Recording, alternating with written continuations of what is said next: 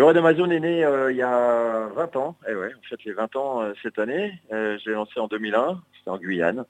Et c'est un événement exclusivement féminin à base de sport, de voyage. Et surtout, le résultat, c'est pas tellement une compétition sportive, car j'utilise le sport euh, comme un moyen et pas comme une finalité, et le voyage euh, de la même façon.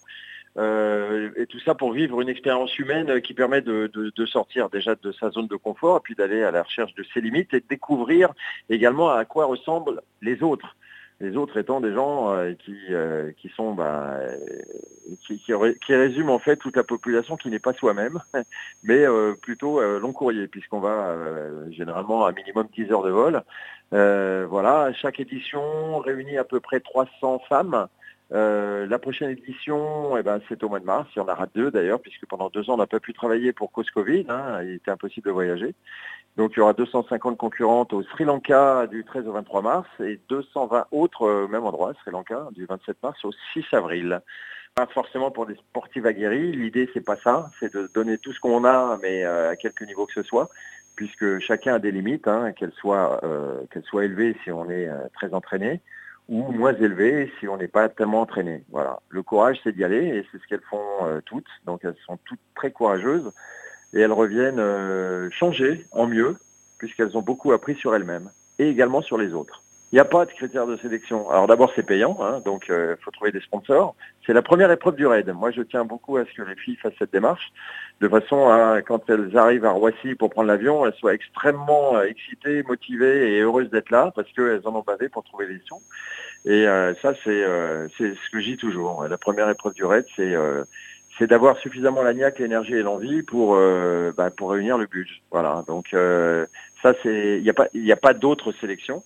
Ensuite, bah, c'est d'avoir l'esprit quand même, évidemment, parce que si on vient pour consommer le raid Amazon comme on consommerait, euh, je sais pas moi, des vacances au Club Med, ça n'a rien à voir. Donc, il faut avoir l'esprit justement compatible avec avec le message du raid Amazon, qui est celui que, que j'ai raconté juste avant.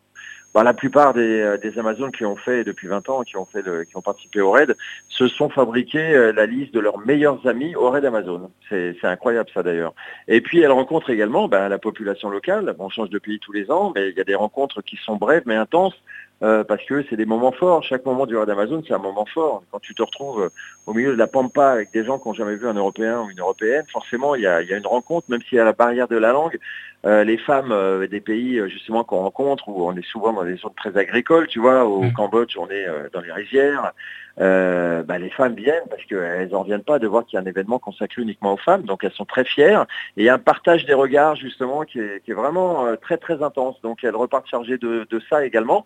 Ça ouvre, enfin ça élargit l'horizon quand tu rentres en France. Après tu dis waouh, j'ai vécu un truc quand même qui n'a rien à voir avec bah, finalement avec ce que je vis au quotidien avec mes compatriotes puisque quand elles reviennent, elles ont été tellement haut euh, en émotion que quand elles reviennent, euh, bah, parfois il y en a qui se disent mais attends, euh, qu'est-ce que je fous dans cette vie-là? Et qui remettent en question, ou d'autres qui disent mais c'était génial et puis qui continuent leur vie parce que tout va bien. Donc effectivement, il y a des conséquences à la participation du Raid Amazon. Donc ouais, ça ça remet en perspective euh, sa vie, euh, le J plus 1 du retour du Raid Amazon. Euh, d'ailleurs, elles ont nommé elles-mêmes quand elles rentrent, elles ont le, le, Red Blues. Pendant, apparemment, ça dure un mois.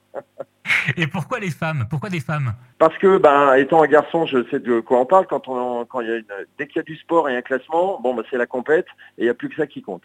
Et l'idée justement, c'était d'éviter ça. Donc euh, les femmes là-dessus, euh, justement, sont. Et puis bon, comme on change de pays tous les ans et que c'est pas que le sport encore une fois n'est qu'un moyen, et, surtout le voyage, on change de pays tous les ans. Donc euh, les filles, c'est très différent. En plus, je m'adresse à entre guillemets Madame Tout le Monde, c'est-à-dire qui est pas forcément sportive. Justement, c'est ce que je souhaite, de façon à ce qu'elles vivent pleinement le moment et que la compétition ne soit pas numéro un dans leur dans leur priorité des critères de leur présence sur le raid, tu vois.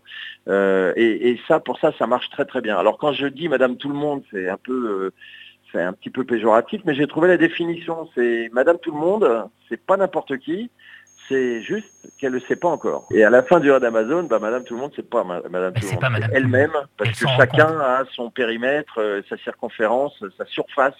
Et justement, autour du raid d'Amazon, la surface a beaucoup augmenté.